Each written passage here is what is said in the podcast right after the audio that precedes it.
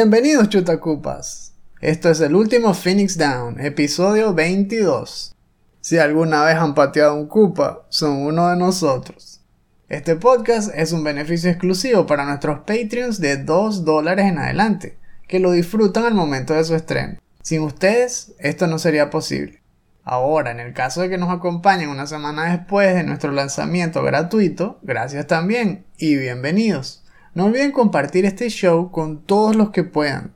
Así también pueden ayudarnos a crecer y poder mejorar nuestro contenido. Yo soy su anfitrión, Esteban Mateus, y a mi lado tengo un hombre con licencia para matar. Eleazar Mateus, mi hermano. ¿Cómo está todo, Eleazar? Fino, sí, me la acaban de dar. eh. Es súper cómodo poder viajar por todos esos países y, y el, y el supercarro, además. Nah. Por England. Esta semana tenemos bastantes cosas de que conversar. Por ejemplo, vimos esto de Ion Interactive que parece que van a resucitar a James Bond. Que, que fino. Vamos a hablar un poco sobre los nominados de los Game Awards. Que para el momento de estreno de este show todavía no los vamos a saber. Así que estamos en las mismas. Aunque estén en el futuro. Bueno, a menos de que sea más allá del 10 de diciembre. Todavía no sabemos quién va a ganar. En el tópico principal conversaremos sobre narrativa, los fundamentos, así que va a ser narrativa 1. Y luego en la parte de lo que estamos jugando, me sigo dando pura paliza contra los Urukai, cortando cabeza y Eleazar va a seguir contándonos anécdotas de Diablo 2. Así que vamos a ponernos cómodos y conversemos sobre videojuegos.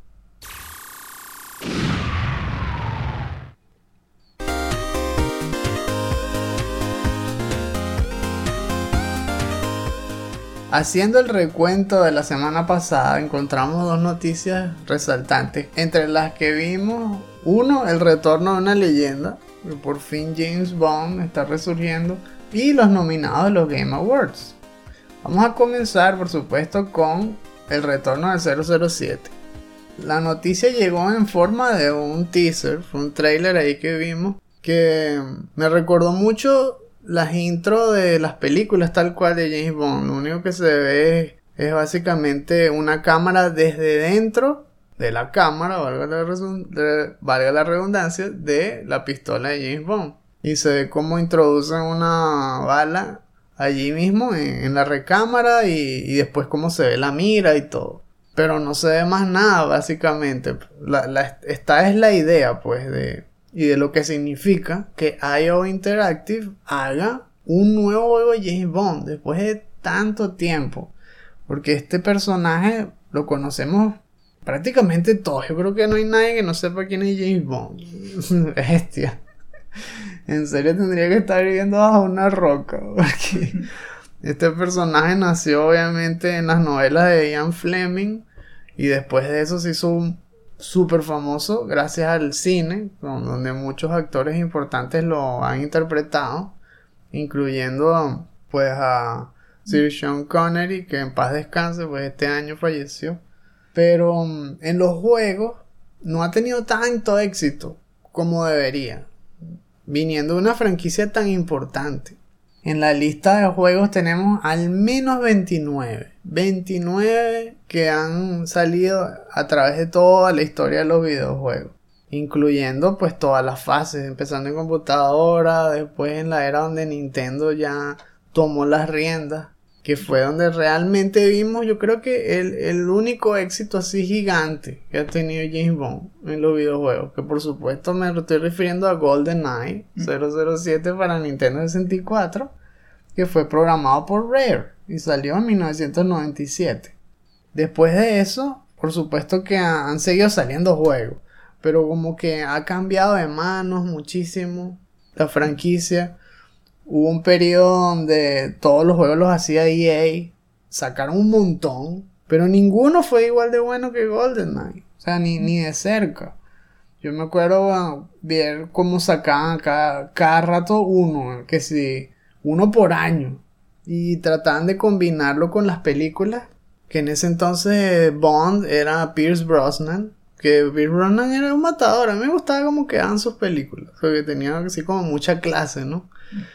No era tan enfocado en, en la acción y menos con, como la que vemos ahora de Daniel Craig, que me parece también un Bond bestialísimo, porque es más como más brutal, más más efectivo así como, como símbolo de, de, de, guerrero, de combate. Tiene esa mezcla también de clase con, con letalidad, pero es más inclinado hacia eso, a lo, a lo físico, a lo brutal, pelear cuerpo a cuerpo, arriesgarse más. De todas formas, en esa época de, de Pierce Brosnan, pues salieron un montón. Salió que si Tomorrow Never Dies, The World Is Not Enough, así casi uno por año. Y combinando con las películas. Estos eran más de vista de, tercera persona, no eran primera persona como GoldenEye, fue el que lo, lo, disparó al estrellato, yo creo.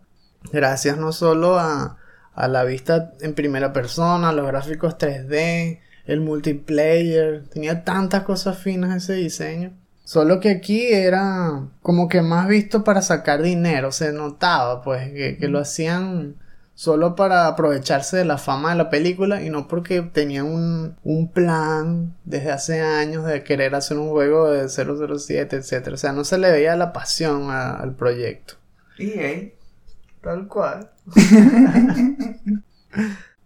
y bueno, asimismo, incluso vimos que trataron de sacar versiones inspiradas en los clásicos Bond. No solamente en Pierce Brosnan, sino saliendo incluso Sean Connery y Roger Moore y otros, como en 007 eh, From Russia with Love, cosas así, que eso salieron ya en, la mitad de la primera década de los 2000, pues 2003, 2005, cosas así.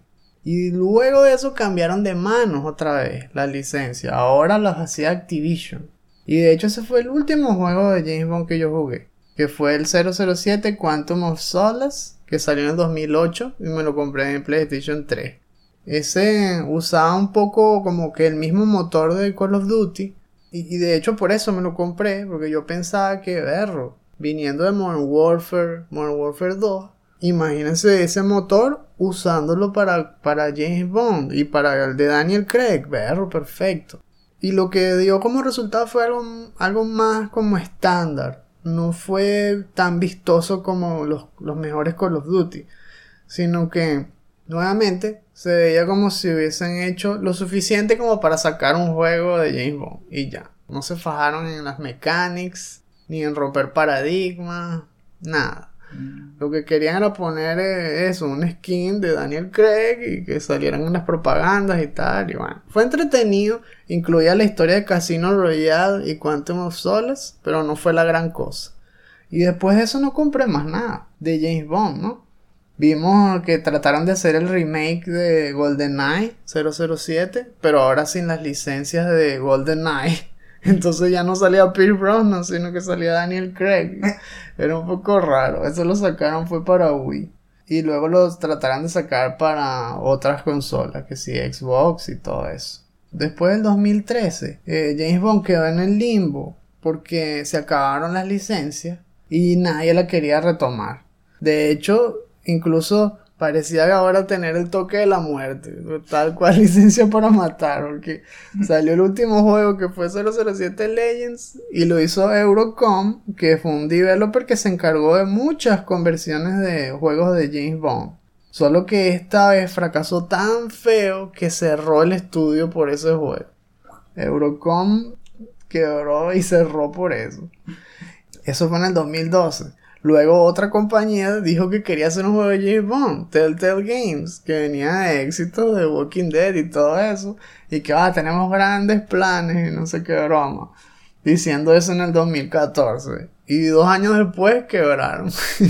y entonces tampoco pudieron hacer nada de James Bond.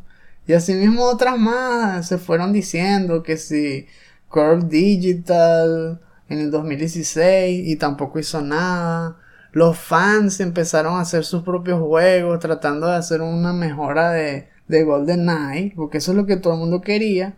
Y eh, la última se había planificado para ser liberada en el 2022, y hecho en Unreal Engine 4, pero recibieron la orden de cease and desist. Les dijeron que no podían hacer eso porque era un fan game, no tenían la licencia, obviamente. Y ellos terminaron haciendo su propio juego.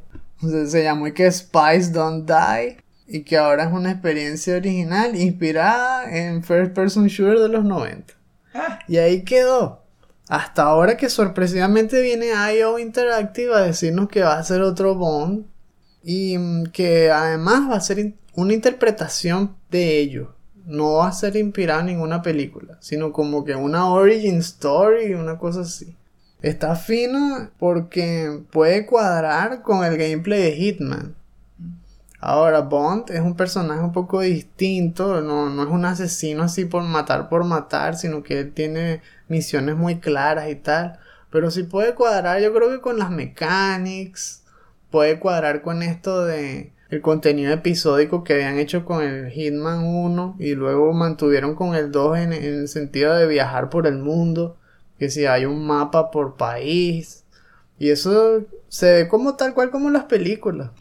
Ahora habría que ver qué tan amplio lo hacen porque las películas de Bond siempre son muy épicas. Siempre tienen set pieces. Y eso sí hará que no se ve mucho en Hitman.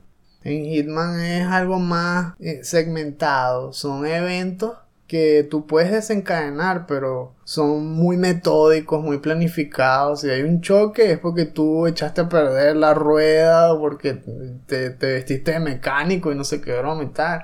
Si le cae un piano a alguien en la cabeza porque lo planeaste para que se deslizara y le cayera encima en la sala, no sé qué. En cambio, Bond es más caótico. siempre empieza con un plan y el plan sale mal. Y entonces es toda una persecución y explosiones y tal. Y eh, eso no lo veo en Hitman. O sea, por ese lado, creo que tal vez es por lo que están advirtiendo de que no, esta es nuestra versión. Como diciendo, no va a ser igual que las películas, pero sí va a ser Bond. Va a ser 007. Eh, Solo espero que la, la tendencia termine ahí, ¿no? Desde la, de la mala racha de, de tratar de hacer un juego de 007. Lo que sí veo que es un poco inusual que ellos digan que estén haciendo tantos juegos al mismo tiempo, porque yo no pensaba que ellos eran tan grandes. Cuando vi su historial, recordé claro que su último juego es Hitman 2, de hace dos años. Pero el año que viene van a sacar Hitman 3. Y mm, eso incluye versiones mejoradas para las generaciones actuales. Es decir, versión de PlayStation 4 y 5. Xbox One y, y, Xbox Series X. Así que es un trabajón. Y aparte van a hacer el nuevo juego de Bond. A menos de que sea algo muy por encima. Casi que un, un Hitman spin-off con skin de James Bond. No creo entonces que este juego salga pronto. Yo diría que va a salir, qué sé yo, en 3 años o 4. Tal vez en el 2024 veamos el regreso de Bond. Pero bueno, el anuncio igual es emocionante porque si cuadra el developer y su historial con la franquicia. Y bueno, esperemos que le rindan un tributo que valga la pena jugar. La segunda noticia de esta semana tiene que ver con la revelación del listado de nominaciones para los Game Awards 2020, que es un show muy al estilo de los Oscars, los Emmy, etc. Pero basado totalmente en videojuegos y que es creado básicamente todo, es decir, producido, eh, presentado, todo por Jeff Keighley. Que como muchos sabrán es una figura importantísima en el mundo del periodismo de los videojuegos. Ahora sabemos entonces todas las categorías y todos los, los que están compitiendo ahí por los premios. El que tiene más nominaciones es The Last of Us Part 2, que tiene 10 nominaciones. Ah, y por cierto, hoy vi que los premios que se celebraron esta semana, los Golden Joysticks, ganó justamente The Last of Us Part 2 como mejor juego del año. No sé si eso será un aliciente de lo que va a pasar en el 10 de diciembre, pero por ahí ya empezaron las cosas. Bueno, tenemos un montón de, de awards. No sé por cuál quieres empezar. pero tampoco es que vamos a hacer la lista eterna, pero sí vamos a tratar de reconocer cuáles son los más importantes de cada uno y, y comentar un poquito sobre ellos. Estaba pensando que queríamos comenzar por el mejor indie.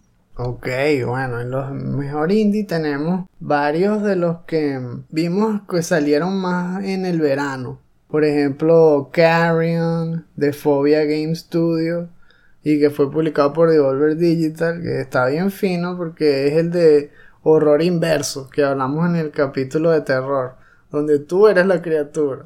Es como si fuese eh, como el It o The Thing que vas consumiendo más bien a los cadáveres y, eso te, te, hace más gigante. Tiene como, como, como puros tentáculos y trepas por las paredes, te metes por las ventilas. Y el estilo artístico es fino también porque se ve como pixel art, pero al mismo tiempo lo combina como con casi un estilo 3D. Entonces es como 2.5D, me parece a mí.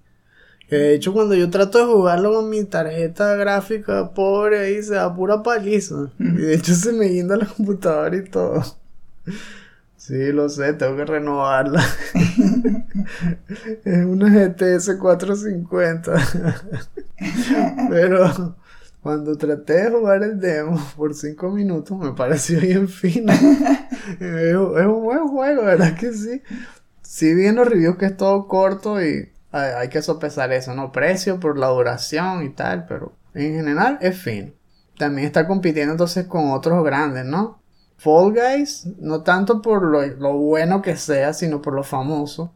Pero Hades, ese sí es uno de los, de los pesados porque muchos hasta lo meten en la lista de Game of the Year.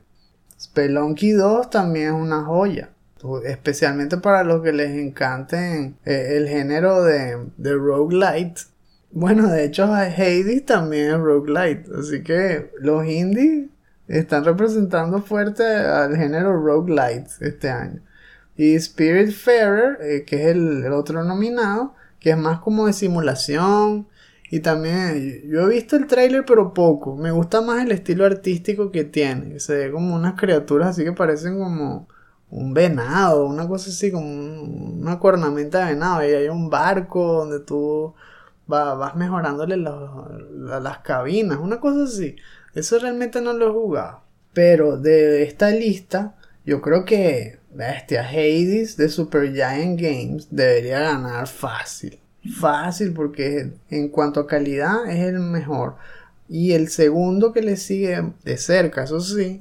Aunque yo dije que iba a ganar fácil, pero Spelunky 2 es una bestialidad. Sobre todo porque sus mecánicas de roguelite están muy bien depuradas y y se siente muy bien esa dinámica de ir aprendiendo mientras avanza y de que depende específicamente de cómo te adaptes a, a usar las mecánicas y de ir avanzando nivel tras nivel. Me gusta bastante en esos dos, pero Hades me gusta el combate, me gusta el arte, me gusta la música, es decir, por eso tiene más cosas juntas que yo creo que lo pueden poner por encima de los otros. A ver, otra categoría interesante es la de Best VR. Porque aquí encontramos al que yo digo que debió ser nominado también como Game of the Year, pero no lo hicieron, que fue Half-Life Alex, que es hecho por Valve después de mil años. Ese es otro que todo el tiempo le han estado pidiendo Half-Life 3 y dice que no, que no, y de repente saca un juegazo como este, justamente combinado con Half-Life. Entonces, para algunos, esto es casi que un Half-Life 3. Eh, y bueno, tampoco se pueden quejar, ¿no? Lo único malo de este juego, y malo entre comillas, es que es demasiado moderno. sí, porque no lo puede uno jugar si no tienes el Index, el, el Valve Index, que es el, el headset 3D super de eh, última generación y carísimo que necesitas una computadora también mega potente con una tarjeta gráfica de última generación para poder usar.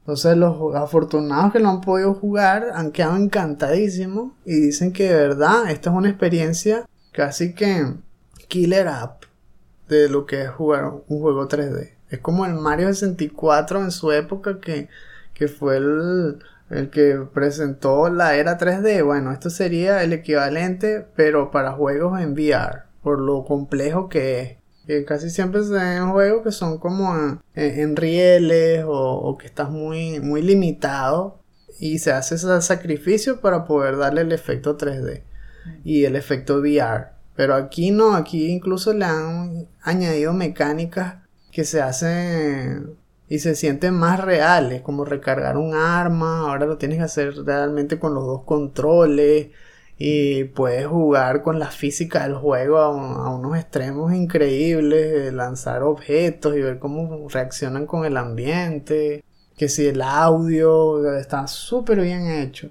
y está compitiendo contra puros otros que realmente no le pueden hacer nada. Dreams está fino eh, en PlayStation 4 pero, wow, Half-Life Alex eh, está, pero muy lejos. Los otros que compiten, que si Iron Man VR, es súper simple. Para nada le llega. Star Wars Squadrons de Motive Studios es finísimo. Que fue una súper sorpresa. Porque los juegos de EA de Star Wars siempre desilusionan, o casi siempre, pero este no, este más bien fue una grata sorpresa. Y vale la pena. Yo creo que tal vez ese es el que iría de segundo aquí. Y luego de Walking Dead Saints and Sinners de Skydance Interactive, que también fue normalito, no, fue nada del otro mundo. Por eso digo que eh, aquí realmente son dos nominados: Half-Life versus Star Wars Squadron y Half-Life gana de calle. Y así mismo, bueno, vemos como siempre un montón de nominaciones finísimas.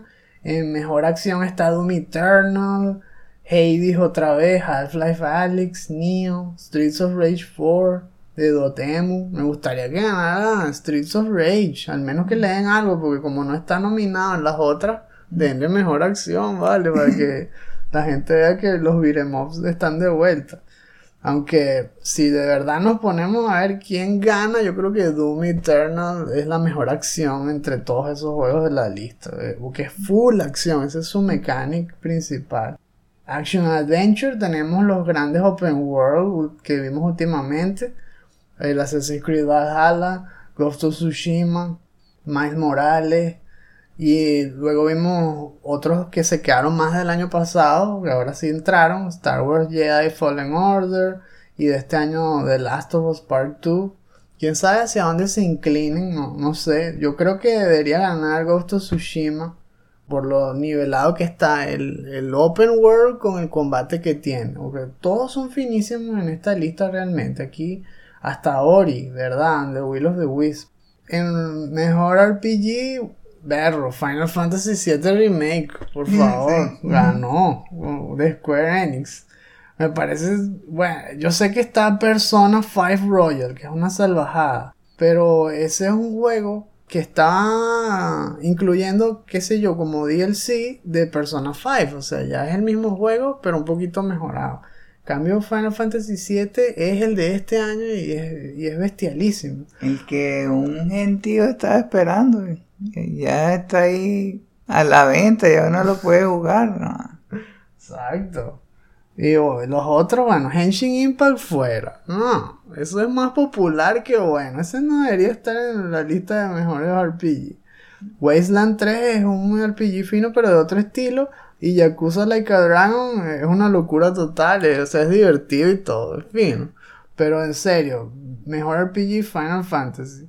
En los mejores juegos de pelea, yo creo que de los 5 que están, está que si Grand Blue Fantasy Versus. Mortal Kombat 11, Street Fighter V Champion Edition, One Punch Man, eso me sorprendió. One Punch Man no es tan bueno así como para ser mejor juego del año. Y Under Night in Birth X ni siquiera lo he jugado, realmente no sé cuál es. Pero para mí Mortal Kombat 11 se lo gana de calle. ¿Qué más? Por encimita así, mejores actuaciones, está súper peleado y me gusta que casi que todos son nominados de, juegos exclusivos de Sony, demostrando lo, bueno que son las historias de esa compañía. Está Ashley Johnson como Ellie, que seguramente se votó, no lo he jugado tampoco, pero ella siempre actúa bestial. Laura Bailey actuando como Abby, que es el personaje este que la mitad de la gente odia y la mitad de la gente le gusta. Daisuke Tsuji como Jin en Ghost of Tsushima. Y aquí está el que se salió de la lista que es Logan Cunningham como Hades en Hades. Y después el actor de Naji Jeter que es de Miles Morales. Bueno, y a mí mismo saltamos a narrativa. Que está nominado Final Fantasy VII, Ghost of Tsushima, Hades, The Last of Us Part 2 y el juegazo este 13 Sentinels de Vanillaware que se ve finísimo también con su estilo artístico tan sádico. Wow, ese también está difícil. Y, lo malo es que aquí muchos no los he jugado, pero eh, yo creo que estaría peleándose, wow, Final Fantasy con 13 Sentinels, fácil. Ahora, muchos dirán que es The Last of Us, pero como les digo, no lo he jugado, así que no sé. En mejor dirección artística se repiten mucho los mismos nominados: Final Fantasy, Ghost of Tsushima, Hades, Ori y The Last of Us. O sea, sabiendo cómo se repite cuáles fueron realmente los mejores juegos de este año. En mejor música, Doom Eternal siempre es una bestialidad. Pero me gustaría ganar a Final Fantasy VII Remake porque está el, el Master Nobuo Uematsu. O sea, por favor, ¿quién más va a ganar? Bueno, también está como siempre Gustavo Santaolalla de Last of Us Part 2, pero por favor, dénselo no hubo Matsu. Mejor audio, Doom Eternal, Half-Life Alex, Ghost of Tsushima, Resident Evil 3, aquí sí está el remake, y The Last of Us Part 2. Que el audio es vital, sobre todo en juegos de terror y de acción, y justamente esos son los más nominados. A mí me encantó el audio en Resident Evil 2, Tal vez debería ganar el Resident Evil 3. es que el ambiente de Raccoon City, como se oye cuando camina, eh, los zombies en el fondo, las voces de Nemesis, eh, está súper bien hecho y es un audio 3D. Yo creo que sí tiene chance a pesar de que va contra puros pesos pesados, pero bueno, habrá que ver. Y las últimas dos nominaciones potentes está Game of the Year y el juego más anticipado, en Game of the Year se, cuela aquí Animal Crossing New Horizons, que es el juego más vendido del año. Mm. gracias a la pandemia ese juego se volvió pan caliente. Doom Eternal, Final Fantasy, Ghost of Tsushima, Hades y The Last of Us Part 2. Si fuese por mí, yo elegiría Final Fantasy VII Remake. No sé tú. Yo creo que también ese de, de esa lista es el que más quiero jugar.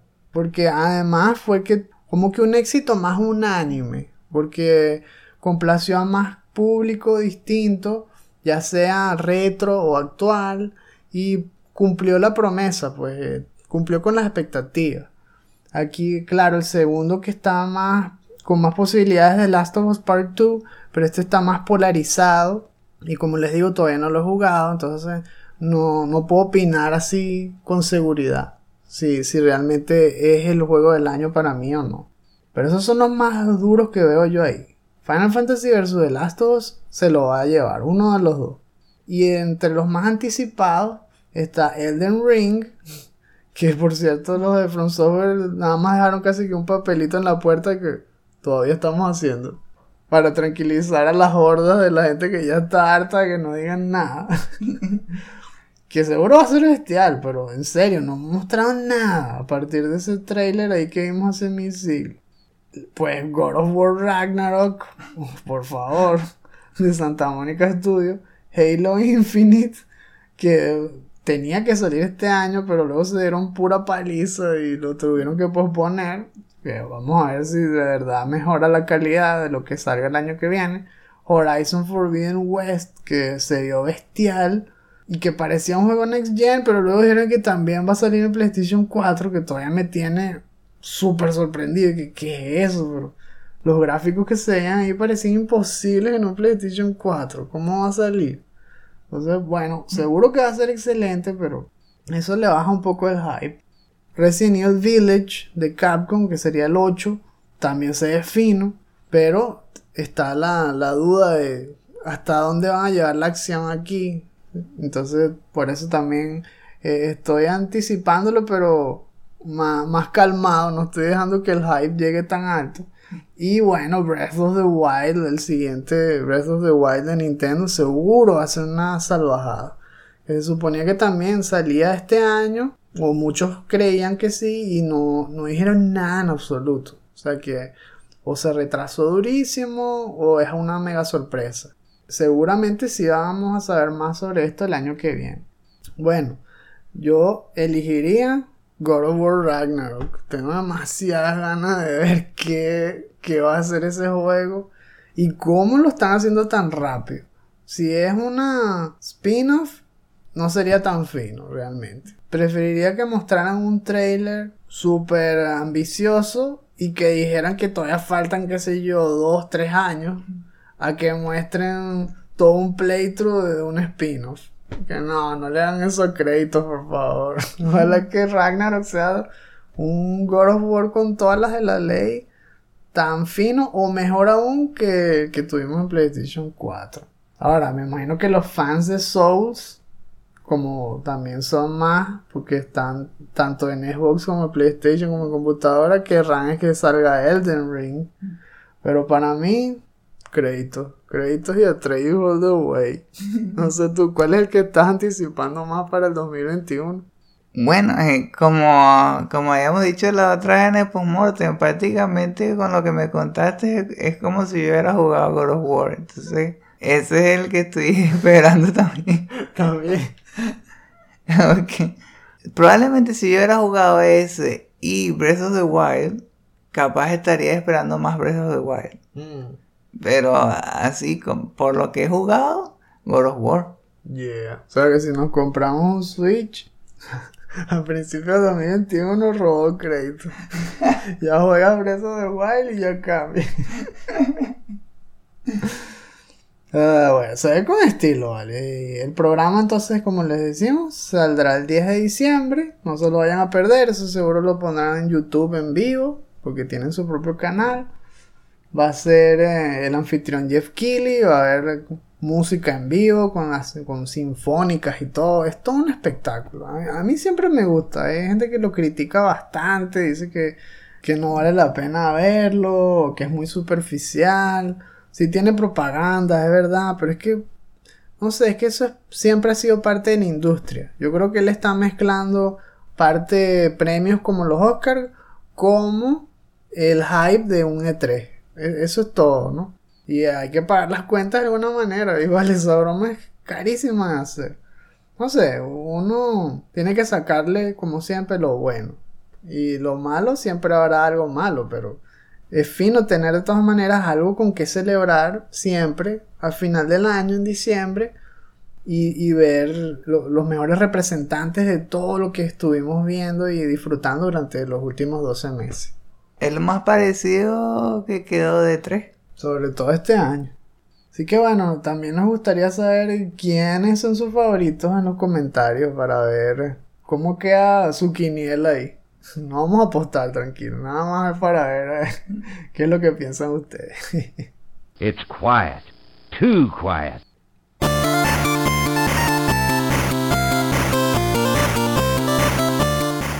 Ahora sí, estando en el tópico, vamos a conversar sobre otro de los pilares básicos del diseño de todo videojuego, que se refiere a la narrativa, la narrativa en videojuegos.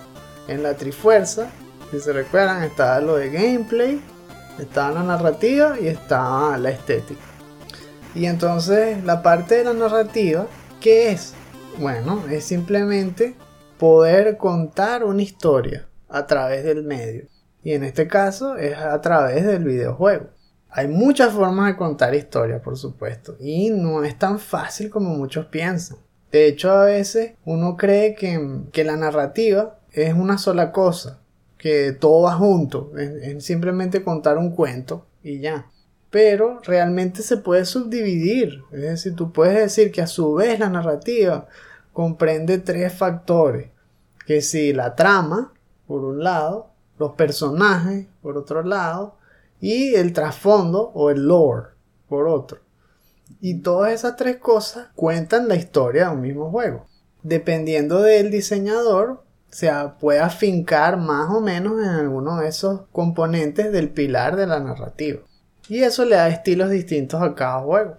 Eso también va a depender del género, porque unos géneros se basan más en la acción Y, eso nuevamente nos remonta a lo de el FDA Framework, que, que es como la plantilla en la que uno va armando sus proyectos, dependiendo de a quién le apunta. MDA, como habíamos dicho antes, en otros programas es Mechanics, Dynamics y Aesthetics.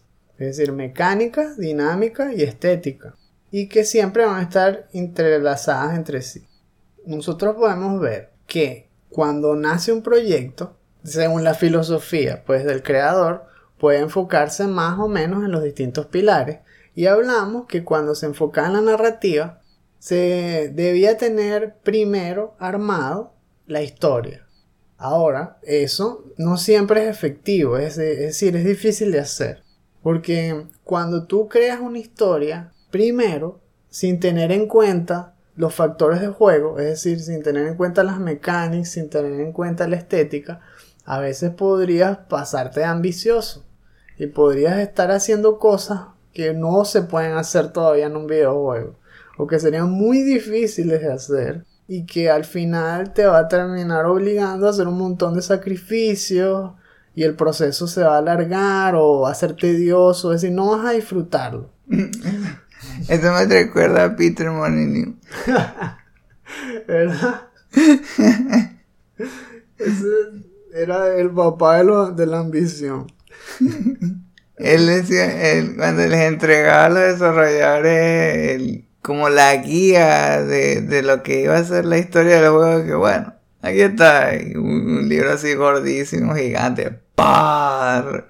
haciendo temblar la mesa. Créenlo. y la gente... sí, yo creo que también por eso es que es tan difícil que salgan buenos juegos sobre cosas que ya existen. Sobre una película, sobre un libro. Especialmente si los toman al pie de la letra. Porque entonces, como ya todo está creado, significa que ese personaje ya tiene toda una lista de compañeros prediseñados. Tienes poco margen de error. Es decir, o están ahí o va a quedar debiéndole a la historia principal. Ya las mecánicas están predispuestas y las tiene que tener o si no, igual no va a corresponder con la historia, va a quedar fallo. Entonces te amarras, te amarras mucho las manos. Si haces la historia primero, ojo, sin considerar los elementos del juego. Ahora, ¿cómo se hace la historia primero sin fracasar? Bueno, lo más recomendable es destilar la historia a su mínima expresión. ¿Por qué? Porque eso te va a dar un punto de partida. Si tú le pides a un escritor que diga de qué se trata su historia, la mayoría lo que va a decir no es realmente de qué se trata, sino va a tratar de decirte una versión corta de lo que hace. Por ejemplo, si tú dices, ¿de qué se trata Star Wars? La mayoría va a empezar a decir, es sobre un chamo que vivía en un planeta desértico y después se estrellan en su planeta dos robots y él los salva, y, pero resulta que eh, a esos robots los persigue el imperio y no sé qué Ahí mismo un, experto en narrativa diría, no, te pregunté de qué se trata su, tu historia.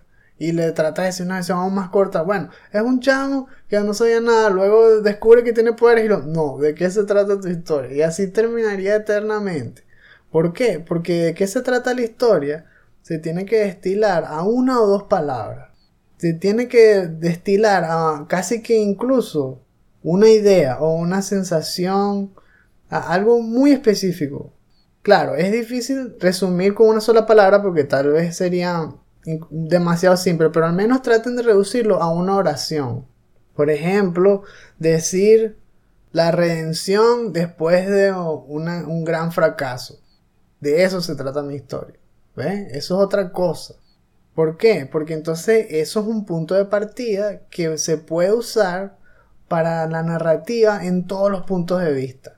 Cuando tú hablas entonces de mi historia se trata de redención, ok, significa que estás empezando de abajo. Entonces, ¿qué mechanics puedes utilizar para eso? Dependiendo del género, si es un, ponte un platformer, entonces tienes que saber que la mecánica tiene que reflejar eh, salir desde abajo. Entonces tienes que poder hacer, qué sé yo, wall jumping, doble salto y, y cosas que te ayuden a surgir, a ir de abajo hacia arriba. Ponte. Un ejemplo sencillito, pues. Qué sé yo, eh, hablando de qué obstáculos le vas a poner a tus etapas. Bueno, nuevamente estamos hablando de redención, de superar las dificultades. Entonces ya sabes, si es doble jump, bueno, etapas donde saltas de doble, pero que tienes que lograr llegar al borde de una plataforma. Así que aún haciendo el jump eh, es un salto casi letal. Hay pinchos abajo, barrancos. Entonces que, que se sienta todo como un esfuerzo, que se sienta todo como estar lográndolo al hilo, al hilo ahí de la muerte. Todo a partir de una sola oración, de una sola descripción, y que de ahí entonces tú empiezas a crear el resto. Tú creas un personaje basado en redención. Creas mechanics basadas en la redención, obstáculos que te, no te permitan redimirte. Entonces, ¿esto que, en qué se transforma? No solamente en qué obstáculos tienen las etapas, sino quién va a ser tu némesis, dependiendo de qué es lo que quiera, ¿no? La persona, porque eso también es importante en una narrativa, ¿no? Que el personaje se defina claramente en cuanto a sus deseos, en cuanto a su objetivo, para que la persona que lo esté viendo, jugando, se identifique con él, ¿no? Sí, debería coincidir porque de esa forma o el jugador se convierte en el protagonista o al menos es como su compañero. Me refiero. Si el objetivo de los dos es el mismo, pero su manera de sobreponerse a los obstáculos es diferente, ahí es donde se vuelven compañeros. Pero si además piensan en resolver los problemas de la misma manera, ahí se sienten como si fueran una misma persona. Eso en el lado de la trama, ¿no? Por encima. Ahora, en el lado de los personajes, pues también se tiene que interactuar con los otros dos componentes del MDA. Si ya tienes bien establecido la parte de la narrativa de quién es el personaje, te tienes que comunicar correctamente con todos los departamentos, es decir, tu equipo de artistas, tu equipo de programadores, tienen que estar al tanto para que la mezcla sea coherente. ¿Por qué? Porque en la parte artística, wow, como siempre, una imagen puede decir más de mil palabras. Entonces, si tú ya sabes la personalidad de tu personaje, valga la redundancia, pues entonces tus artistas van a saber reflejarlo con detalles que le pongan, la forma en que está vestido, cómo son las animaciones y, y todos sus componentes, los componentes básicos de la animación, que si el estilo, cómo se, es decir eso, cómo camina, cómo corre, cómo es el combate, todo va a reflejar quién es eh, ese personaje. Y al mismo tiempo, los skins que usa, cuáles son sus colores. En la parte de audio, los quotes, es decir, las frases que dice cuando salta, cuando pelea, cuando muere, cuando gana. Y, y en la parte de, de los efectos de sonido, igual, cómo suenan sus golpes, cómo suenan sus poderes, todo eso cuadra. En la parte de las mechanics, como estábamos diciendo, dependen del tema principal del juego y eso a su vez tiene que cuadrar con las mechanics. Entonces no y con la estética. No vas a hacer un personaje, pues qué sé yo, todo como una mole que salte como una pluma. Eso no tiene sentido. Entonces la mecánica de salto tiene que corresponderse con la apariencia y con la historia que estás contando. Todo eso ayuda a la, la, armonía, pues la armonía, armonía ludonarrativa, que es saber contar una historia a través del juego y que todos sus componentes se fusionen de, de una forma coherente, pues. Ahora, ¿qué otras cosas importantes tenemos así que, que tomar en cuenta? Que a su vez ese personaje va a interactuar con otros. Y entonces esos otros personajes pueden representar a ese mismo que tú estás usando, pero como en diferentes estadios. Eso también se suele hacer en las buenas historias. Tú ves que los amigos y los, y los aliados son reflejos del propio personaje, pero con desenlaces distintos. Entonces puedes ver, qué sé yo, que si en la historia de este personaje que se está redimiendo, está luchando por no, qué sé yo, matar, como si fuese Batman, aunque Batman mata cada rato, pero la gente no se da cuenta. bueno, entonces que, que, no quiere matar. Bueno, uno de sus aliados eh, está de su lado, pero mata, mata cada rato. Entonces, que eh, ahí él se va a ver reflejado de cómo hubiese terminado él si rompiera su regla principal. Y así mismo, ¿eh? por eso digo, ese mismo, ese mismo tema, ese corazón, es el que te permite luego crear todo lo demás. Y en el caso de que tú estés haciendo una historia que ya existe, para hacerla bien, tienes que estar en contacto con el que la escribió y que la entienda y que te haga entender en, a qué se destila el tema de su historia. Porque así es como vas a respetar mejor los personajes y, y las mecánicas y todo que deben a su vez plasmar esa historia en un medio totalmente diferente. Es decir, pasarlo de un libro y traducirlo a un juego. No es tan fácil como uno cree. Tienes que hacerlo con mucha delicadeza y con mucho detalle. Y finalmente, digo, bueno, hay mucho más que hablar, ¿no? Pero digo la parte del trasfondo, el lore. Eso a veces pasa desapercibido. ¿Por qué? Porque mucho del lore a veces la gente ni lo va a ver. Entonces no se fajan mucho. ¿Qué significa el lore? Que cada elemento tenga un porqué y que a su vez esté conectado con la exposición de los elementos de la historia. La exposición no es más que esos datos que se van dando a través de diálogos o a través incluso de escenas o movimientos de cámara que permiten que se enriquezca la vista del universo en donde se desarrolla el juego y que esa sensación de que lo que uno está jugando es nada más una partecita de algo mucho más amplio y que uno a su vez pueda ponerse a soñar en, oye, ¿y qué estaría haciendo tal personaje mientras yo estaba haciendo esto? ¿O qué estaría pasando del otro lado del planeta cuando esto estaba pasando aquí? ¿O en otra galaxia?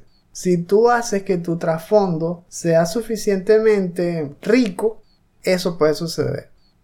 Ah, básicamente hacer que la historia sea tan buena que la gente quiera un montón de DLC diferentes. Eso. O spin-offs o cosas así.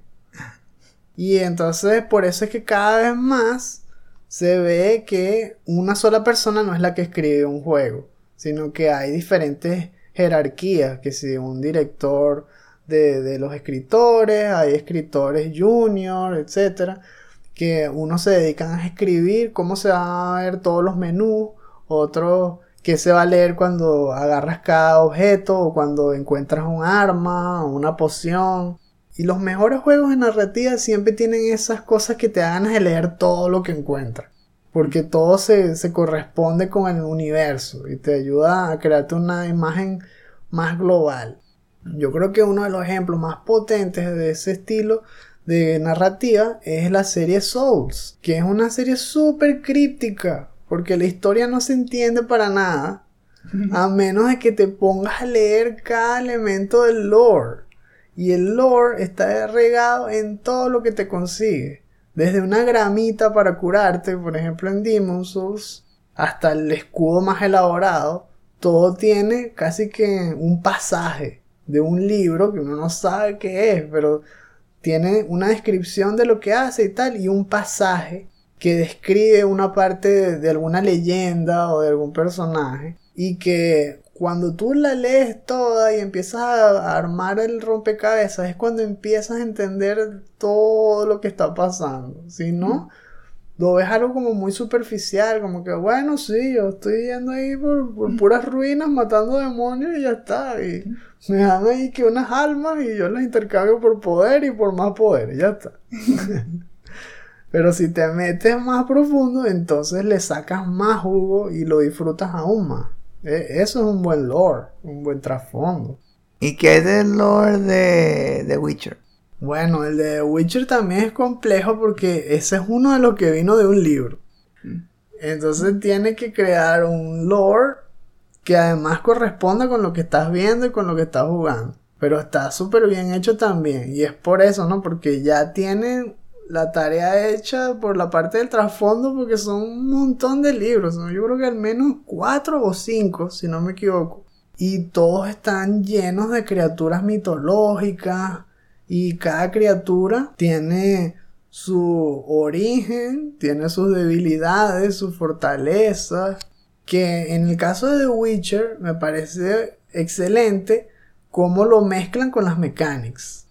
Porque aquí tienes varias cosas que hacer. Está el combate, pero también tienes una parte de crafting, en donde tú tienes que crear diferentes venenos, pociones y mm, otros recursos que puedes ir usando en esas cacerías y en esas peleas.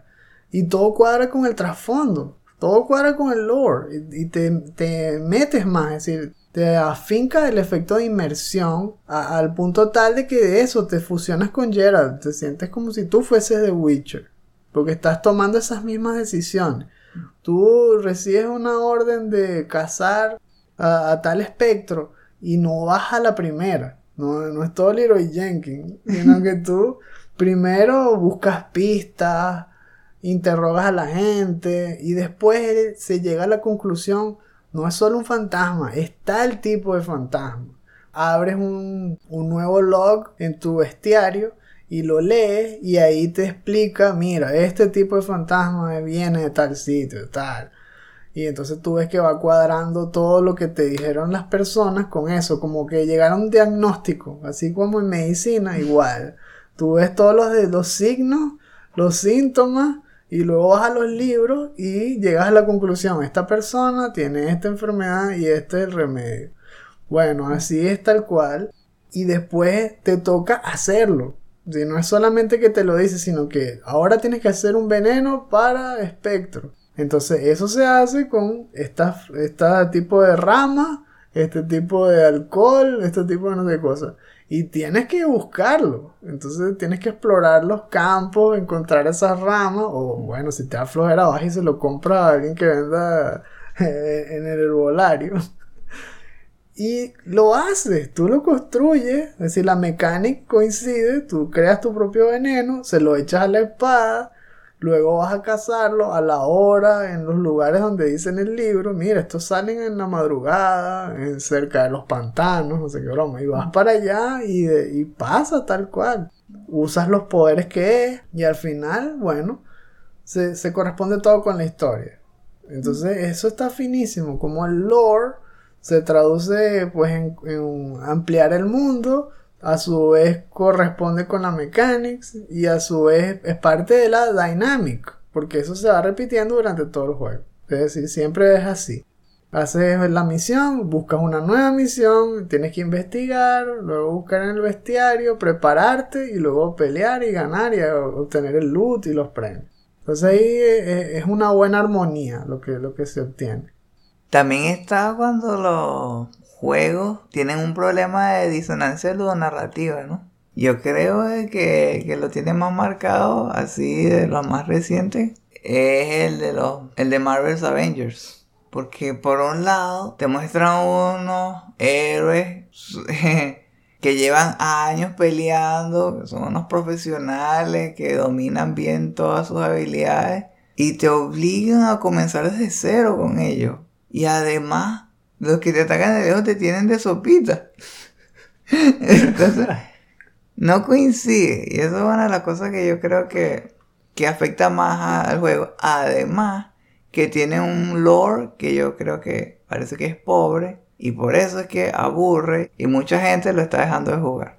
Y eso que tienen infinitos cómics de donde sacar lore, La campaña se supone que es buena, pero de, después de ver cómo la gente no ese juego, este. Vamos a ver qué hacen con los DLC. Que ahora viene lo de Kate Bishop y eso. Bueno, yo creo que sí, para comenzar, la narrativa 1, yo creo que esto es suficiente, ¿no? Pero por supuesto que hay muchísimo más de que hablar y se puede ahondar en cada uno de los aspectos y nos llevaría un programa entero fácil, porque es un tema apasionante y muy interesante. Ahora, nos gustaría también saber cuál es su forma favorita de desarrollar la narrativa en un juego. ¿Les gusta que tengan bastante exposición, como cinemas o, cosas que leer? ¿O les gusta más que sea todo a través de mechanics? ¿O que sea más un misterio, así como en Dark Souls? veamos todas las perspectivas porque de, eso es lo bueno, ¿no? En los videojuegos, que hay, hay muchos géneros y muchas formas de exprimir la narrativa en cada uno de los géneros. Por eso es que, bestia, hay tantos juegos que uno no le da tiempo de probarlos todos, pero todos son interesantes. Dejen entonces toda su perspectiva en los comentarios y vámonos con lo que estamos jugando. Ultra!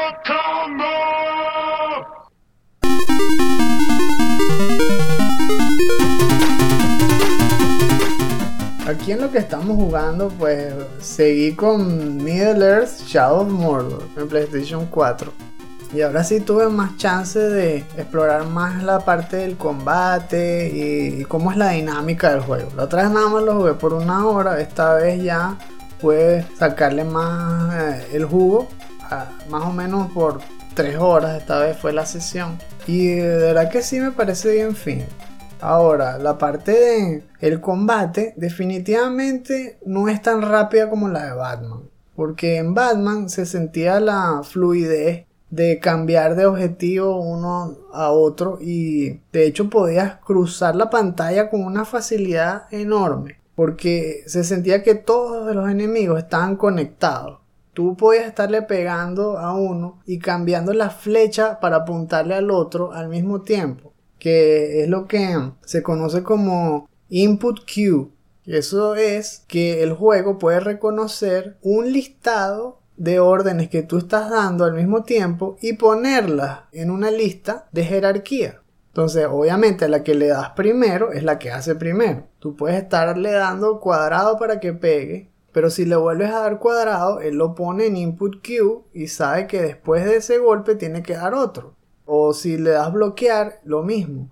Cuando le das bloquear y él está pegando, depende del juego. Hay juegos que te pueden dejar hacer interrumpir una animación por otra. Entonces, si es así y tú le das pegar y bloquear, aquí no es tanto el input queue, sino que bloquea interrumpiendo la animación de golpe.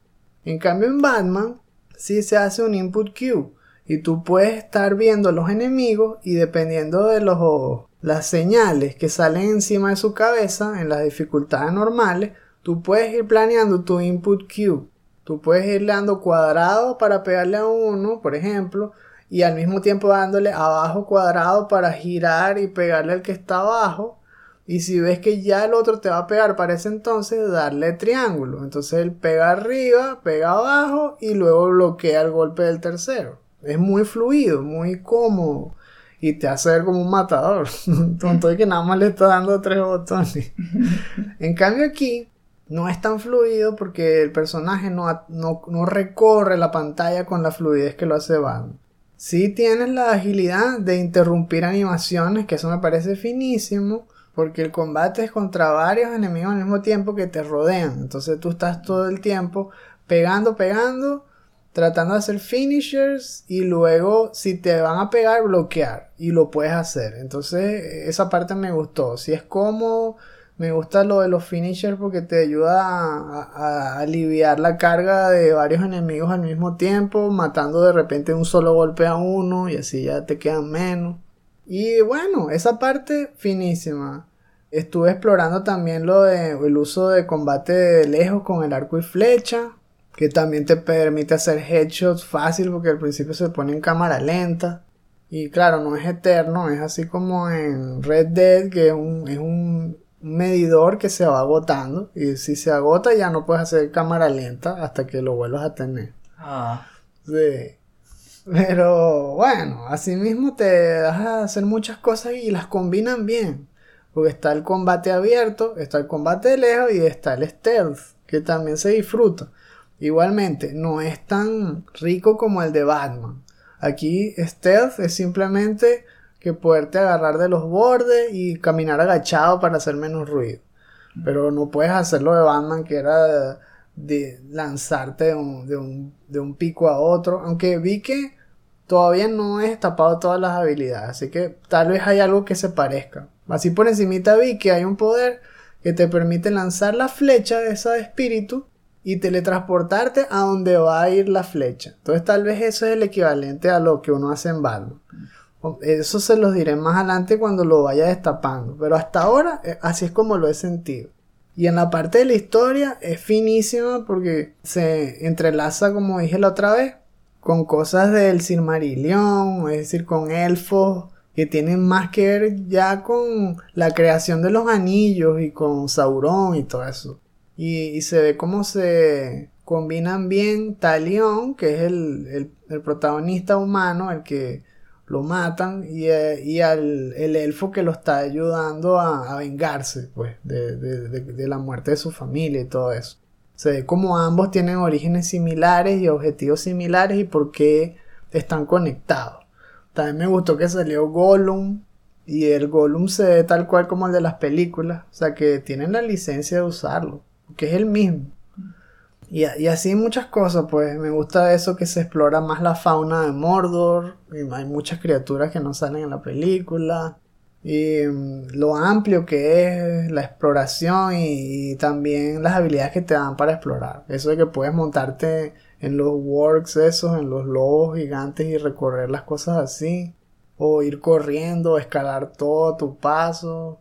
Tiene varias cosas bien finas y lo estoy disfrutando bastante hasta ahora estoy destapando son las torres de cada sección, igualito a Assassin's Creed, que es para que tú puedas ver todas las misiones que puedas hacer. Entonces estoy haciendo eso primero para luego ir eligiendo a dónde ir. Y bueno, en otras ocasiones les contaré más sobre el Nemesis System, porque todavía no lo he visto a su máxima expresión. Se ve que más adelante es cuando te dejan hacer misiones de la historia donde tú puedes realmente poseer, digámoslo así, a los capitanes generales y ayudarlos a subir de rango. Hasta ahora nada más es interrogar a la gente, ver cuál es su debilidad, tal, matarlo y eso te da mejora para tus armas. Que si la espada, la flecha o la daga. Pero está con estilo, está con estilo. Bueno, por mi lado, como, como Esteban dijo, el que seguí jugando fue Project Diablo 2. Esta vez usé mi licencia para matar para buscar a Horazón. A ver qué tal era. Si realmente era un mayor reto tipo Blood Raven. Y bueno, escuché que eh, había un build del paladín que era bastante divertido ahora. Porque el Holy Bolt ahora no solamente cura y le hace daño a los que sean undead, sino también pega daño mágico a cualquier enemigo. Entonces dije, Ajá, eso es lo que quería. No solamente eso, hace pierce, o sea, atraviesa a los enemigos, es como una lanza ósea. Entonces, por lo que he escuchado, y en verdad que yo creo que es verdad, uno puede arrasar, arrasar con los demonios bien adelante en el juego, ya por Nightmare eso igual, porque es que va subiendo, el, el daño va subiendo bastante va subiendo de una manera como que se ve que, va, que es balanceada. Entonces, si uno se concentra en esa habilidad, pues es que en el, en el santuario arcano pasan cosas como que, ah, bueno, todos están como, todos están reunidos en una fila. Lanzaba eso y los fantasmas, todas las cabras estas con la guadaña, todos ellos morían rápido porque además, cuando le subes muchos puntos, eh, creo que es cada, cuando llegas a nivel 15, se convierte en dos rayos al mismo tiempo. y eso, eso hace que sea mucho más divertido. Todos mueren haciendo su fila de conga. y lo que más me ayudó es que conseguí un cetro, creo que lo compré. En ese tiempo había gastado casi todo el dinero, pero es que era vital que me da más 3 a Hollywood.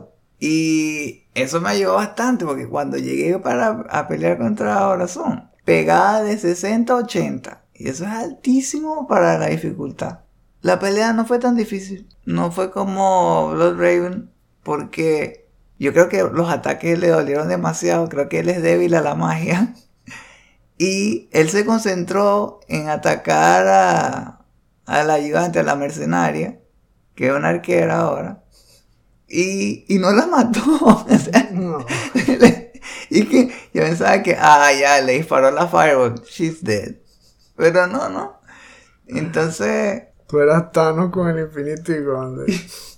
sí, como siete ataques, algo así, siete, seis ataques y, y la pelea se había acabado. Y que, wow, como que no, no, no fue tanto así. No estuve en peligro de muerte ni nada. Eh, Mediocre. algunas cosas que me gustaron antes de la pelea, que es que cosas que pasan normalmente en el juego. Entras a un cuarto y vas muy apurado y entonces te rodean puros enemigos y no te da chance de regresarte por la puerta y dices, ah, me mataron. Con este build, no. Y, ah, me atraparon. Ok, Hollywood. Brrr, brrr. Sí, es, es- es fácil salir, salirte así de un aprieto. Detalles así que me llamaron la atención, ya por el lado así extraño del mod, es que, ¿sabes qué? Fui a, a lo del Maggot Lair, que supuestamente iban a hacer que fuera más grande cada, cada túnel, para que no uno estuviera tan restringido ahí esperando a que el mercenario hiciera lo suyo. Mm, Y, y haciendo difícil esquivar la, la electricidad de los escarabajos. mm. Bueno, si es más grande, fue mucho más cómodo y hasta me dio ganas de explorarlo todo. O sea, es muy diferente. Normalmente, eh, antes del mod era como que, ah, ¿cuándo se va a terminar esto? Encontré el staff, me voy. Pero aquí me, sí me dio ganas de seguir jugando. Pero lo extraño fue que hay muchos bugs. Claro, hay muchos escarabajos la gente Me refiero a, las puertas y, se nota que no, que no era parte del diseño, ¿no? Entonces, a veces es una, una puerta que se abre, pero no lleva nada. O sea, una puerta que se abre y va hacia una pared. No puedes atravesarla. O- dos puertas pegadas. Eh, o a veces hay una puerta y al lado hay un hueco por el que puedes pasar. Entonces, ¿para qué, para qué está la puerta ahí? Opciones, opciones. Bueno, pero eh, como digo, son detalles, ok. La verdad que estoy disfrutando un montón el juego y, y que sigan haciéndolo así porque, wow, es toda una experiencia. Pero qué fino. Un vacilón. No se lo pierdan, acuérdense que es gratis. el mod, no el juego.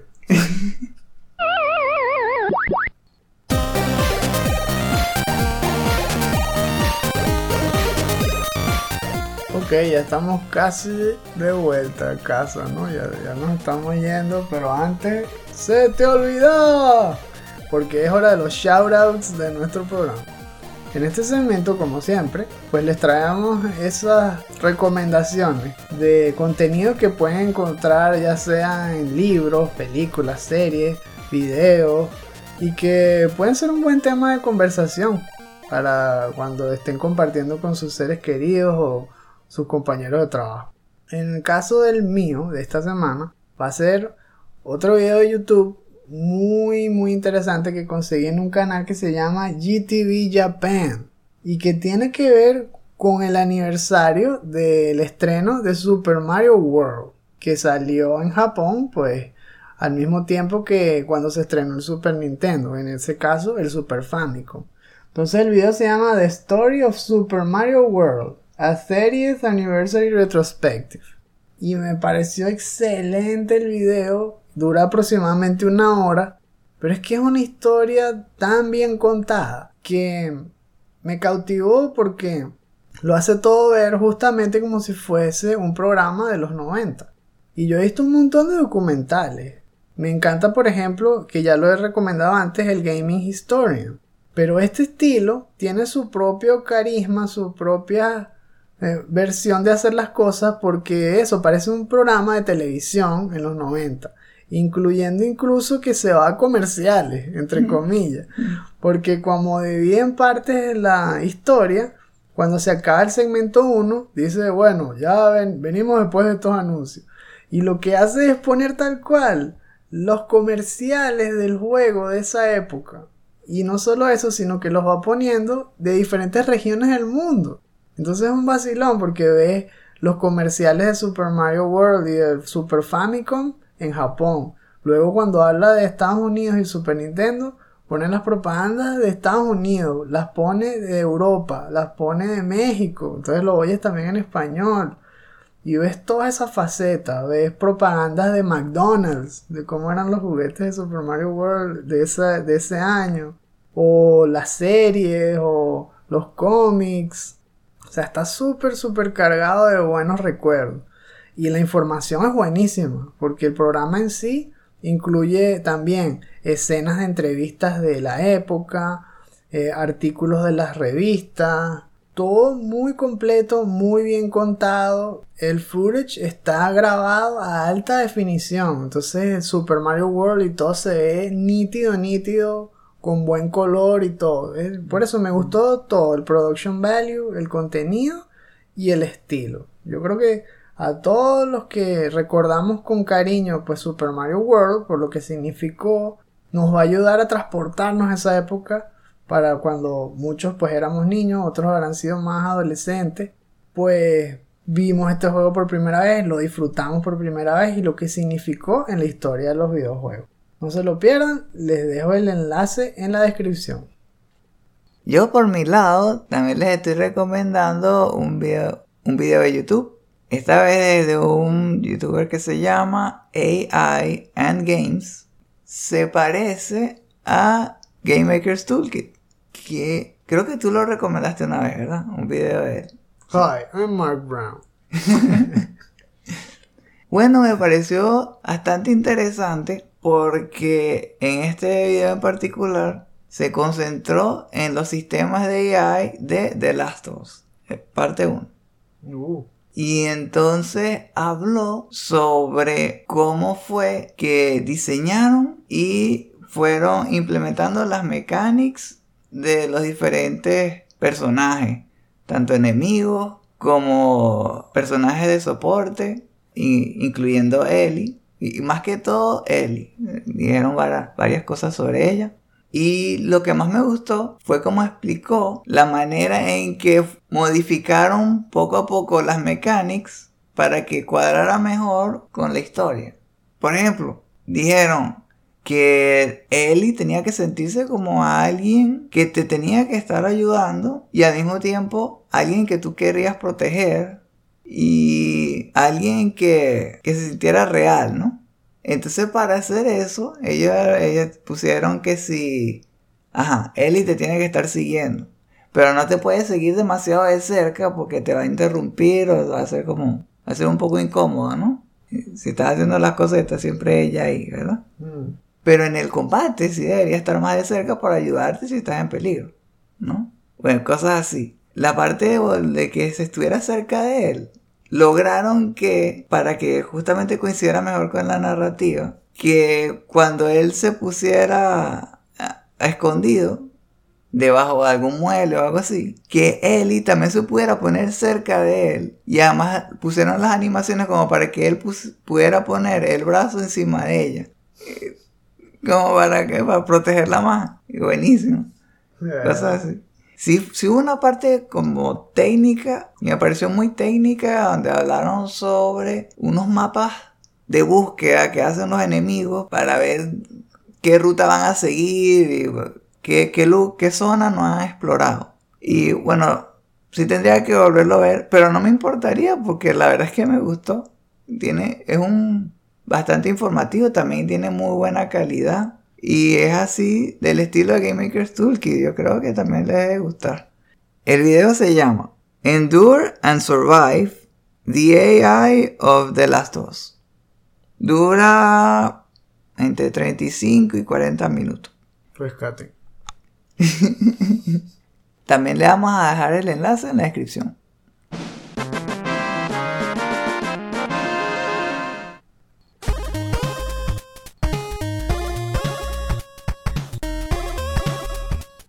Es hora de terminar este episodio. Recuerden que este podcast es un estreno exclusivo para nuestros Patreons de 2 dólares en adelante. Para escuchar cada episodio al momento de su estreno, considera convertirte en uno de nuestros Patreons. Esperamos que hayan disfrutado de este episodio. Gracias por habernos acompañado. Si quieren más contenido como este, incluyendo artículos y reseñas, no olviden visitar nuestra página yutacupas.com, así como nuestras cuentas de Twitter, Instagram y Facebook donde verán noticias sobre juegos, desde indie a AAA, promociones de nuestros productos y clips de nuestros programas. Dejen sus comentarios en la sección inferior. Nos gustaría saber, ¿están emocionados por el juego de 007 que va a ser IO Interactive? Por mi lado yo estaba pensando, wow, sí sería interesante que se hiciera un remake estilo Final Fantasy VII, pero con GoldenEye. Así con viéndose Pierce Brosnan y todo en HD y tal. Y digo, ahí Interactive podría ser una cosa así. de los juegos que hablamos de los TGAs, ¿piensan igual que nosotros o tienen otro favorito para cada categoría? ¿Tienen alguna escena en particular de un juego que los haya marcado por la parte de la narrativa? por mi lado, está la primera escena que uno juega de Uncharted 2. Esa es así inolvidable.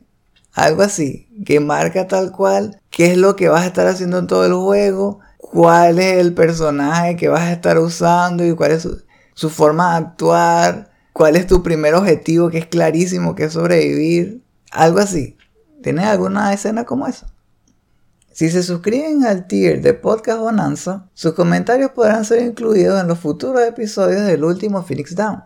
Para saber más sobre cómo apoyarnos y cuáles beneficios extra pueden obtener, visiten nuestra página de Patreon, patreon.com slash chutacupas. Ahora, con su permiso, nos vamos a cargar por las planicies de Mordor a cortarle la cabeza a puros Urukai.